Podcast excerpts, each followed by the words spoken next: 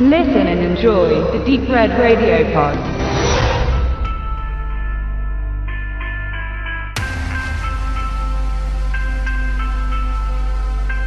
Undercover-Agenten leben gefährlich, besonders wenn sie eine Familie haben, Frau und Kinder. Das hält Robert Mazur aber nicht davon ab, sich mit dem gefährlichen Drogenkartell von Pablo Escobar zu befassen und sich für den United States Customs Service in dessen verbrecherische Organisation einzuschleusen, die die USA mit Kokain in Milliardenwerten überschwemmt. Der US Customs Service ist für Zollkontrollen und Grenzschutz mitverantwortlich. Heute gibt es diesen Dienst in seiner damaligen Form nicht mehr. Er wurde nach 2003 in verschiedene andere Agencies aufgeteilt. Masur nimmt eine fiktive Identität an und beginnt durch Mittelsmänner und Insider an die unteren Befehlshaber von Escobars Gesellschaft heranzukommen.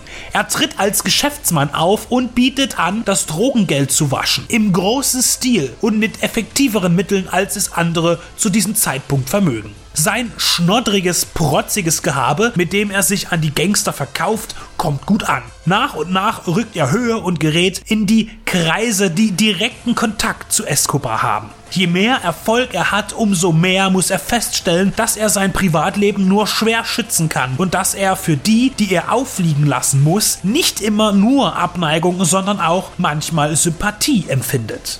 Das Biopic basiert auf dem autobiografischen Buch von Robert Mazur. Es schildert die Gefahren des Abdriftens und den Verlust von Kontrolle, vor allem die über den Schutz seiner Liebsten und zeigt den mühseligen Weg vom Einstieg bis zu den Erfolgen auf, die in einer großen spektakulären Massenverhaftung münden sollen. Das Ziel waren nicht nur die Mitarbeiter und Verteiler Pablo Escobars, sondern auch das Banksystem, das den illegalen Geldern Zuflucht und bürokratische Legalisierung bot. Regisseur Brad Foreman hat noch nicht viele Spielfilme auf dem Kerbholz. Mit The Lincoln Lawyer, Der Mandant und Runner Runner erprobte er sich erfolgreich im Spannungskino. Für The Infiltrator konnte er erneut auf einen prominenten Cast zurückgreifen.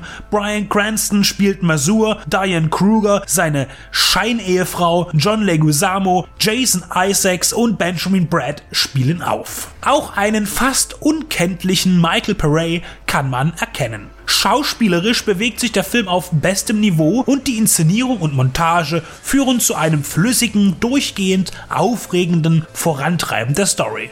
Die Settings der 80er Jahre sind glaubhaft vom Production Design Team umgesetzt und generell ist technisch nichts an diesem für Hollywood-Verhältnisse finanziell günstigen Film zu bemängeln. Sonderlich erfolgreich war The Infiltrator dann aber doch nicht. Möglicherweise war das Publikum überreizt, da die Netflix-Serie Narcos ebenfalls 2016 entstanden, das Thema Medellin-Kartell und Pablo Escobar behandelte. Der Drogenbaron selbst spielt in The Infiltrator gar keine große Rolle, sondern eher die Befehlsebenen unter ihm und speziell das Geldwäschegeschäft. Brad Froman ist eine treibende Version des Tatsachenberichtes gelungen. Von Anfang bis Ende bleibt man an Masur dran und ist von den Vorgängen gefesselt. Ein gut gespielter und abgefilmter Thriller, der die spannende Frage aufwirft, ob alles so, wie es gezeigt wird, in der Realität wirklich oder nur annähernd so passiert ist.